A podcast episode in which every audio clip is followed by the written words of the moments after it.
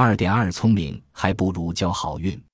哥伦布不小心撞进现代世界，而当他发现那世界时，其实他并不认得那世界。从小的学校教育就告诉我们，哥伦布是见识宏远的典范。他似乎是以一己之力把欧洲带离中世纪，推进现代。因为他的恢宏见识，理解了真实世界及其潜在的机会，眼光短浅的欧洲一跃成为世界强权、世界经济的主宰。但哥伦布真是历史上的伟人，真是克服无知与迷信，改造世界。敏于审时度势的欧洲企业家，哥伦布是地中海经商世界非常典型的人物。身为热那亚毛衣织造工和贸易商的儿子，他十四岁就上船出海，游历地中海许多地方。热那亚不只是新兴资本主义世界经济里繁荣的贸易中心，还是非洲奴隶、黄金买卖的重镇。哥伦布会成为新大陆的第一个奴隶贩子，绝非出于偶然。他年幼就热衷于追逐财富，且算不上是爱财而取之有道的君子。他至少曾在专门劫掠船只的海盗船上当过一段时间的海盗。因四百七十六年，他在葡萄牙海岸外遭遇海难时，正在洗劫威尼斯同胞。此后，终其一生。他展现见风转舵的本事，为了个人利益一再改变效忠的主子。天意要让哥伦布通过海难，踏上全球最伟大的航海国家葡萄牙。当时的葡萄牙在制图、造船、航海上都已有长足进展。十五世纪初期，葡萄牙人就已发展出速度快、易操控、大三角帆的多维小帆船，绘制海图。天文图发展航海仪器，推动这些进展的力量，不是来自对知识的抽象热爱，而是来自于在传说中的非洲东方市场发财致富的念头。哥伦布因缘际会踏上葡萄牙土地时，葡萄牙人已通过有计划的探索，发现大西洋上的马德拉、亚速尔、加那利三处群岛，移民于那些群岛。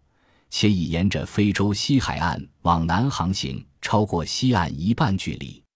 葡萄牙国内那股发掘未知、大胆远航的狂热气氛感染了哥伦布，使他有了西航的念头。他研究地图，更重要的是，他娶了马德拉群岛某岛屿行政长官的女儿。冲上岸的古怪鸟尸和树枝，当地的传说，鼓舞这个热那亚人更往西探索。但他大胆西航的探险计划找不到人资助，葡萄牙国王先前批准一次西航行动失败收场，因此驳回哥伦布的构想。横阻在哥伦布面前的不是迷信，而是经验。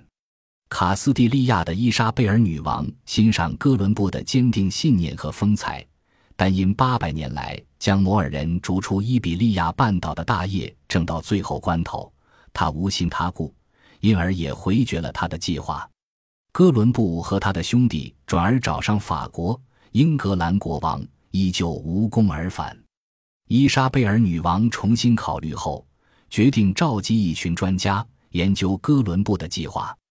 部分为了保密，担心商业间谍刺探，他未详细透露他的计划。经过四年思考，这群专家未接纳他的计划。但这不是因为女王身边的人全是无知、迷信的逢迎拍马之徒，认为地球是平的，担心航行到尽头会落入万丈深渊，反倒是因为他那些学识渊博的顾问断定哥伦布把地球周长估算错误，因而拒绝他的计划。这群专家深知地球是圆的，一如当时欧洲几乎所有知识分子所认为。至于哥伦布本人的见识，诚如他后来写给卡斯蒂利亚女王信中所说的，他计划的根据不是地图、天文学，而是圣经。比起那些否决他计划的顾问，哥伦布的见识其实比较落伍。他是深受宗教教义影响的中世纪思想家，根据圣经预言得出他所深信不疑的西航路线。他从经文里拾取线索，用较短的意大利里换算，因而计算出的地球只有实际的三分之一大。他推断往西两千四百英里可抵达印度地方，但诚如今日所知，那里其实比较靠近美国的印第安纳。伊莎贝尔的顾问群深知前往印度距离太遥远，要替如此长的航程供应粮食和其他必需品有其困难，因而认为这一远航计划不可行。葡萄牙国王再次召见哥伦布，再次讨论他的计划。这次依然无功而返，因为就在这个热那亚人来到王庭时，葡萄牙航海家迪亚斯也抵达里斯本。宣布他已抵达非洲的好望角，通往印度的航道因此开启。哥伦布的探险计划随之失去价值。最后，伊莎贝尔女王再度召见哥伦布的信念终于有机会实现。这时的伊莎贝尔刚击败穆斯林在伊比利亚半岛上的最后根据地格拉纳达，一派志得意满。加以丈夫费迪南国王告知哥伦布所需的经费不算太大，改变了他的想法。因此，尽管对此计划能否成功抱有疑虑，他还是同意资助这次探险的大部分经费。接下来就如大家所知，哥伦布率领三艘小船横越大西洋，离开加那利群岛三十三天后，他抵达巴哈马群岛。他不仅不知道自己要前往何处。真到了那里，也认不出自己身在何处。他一心想要靠印度贸易发财致富，因而仍深信古巴就是日本。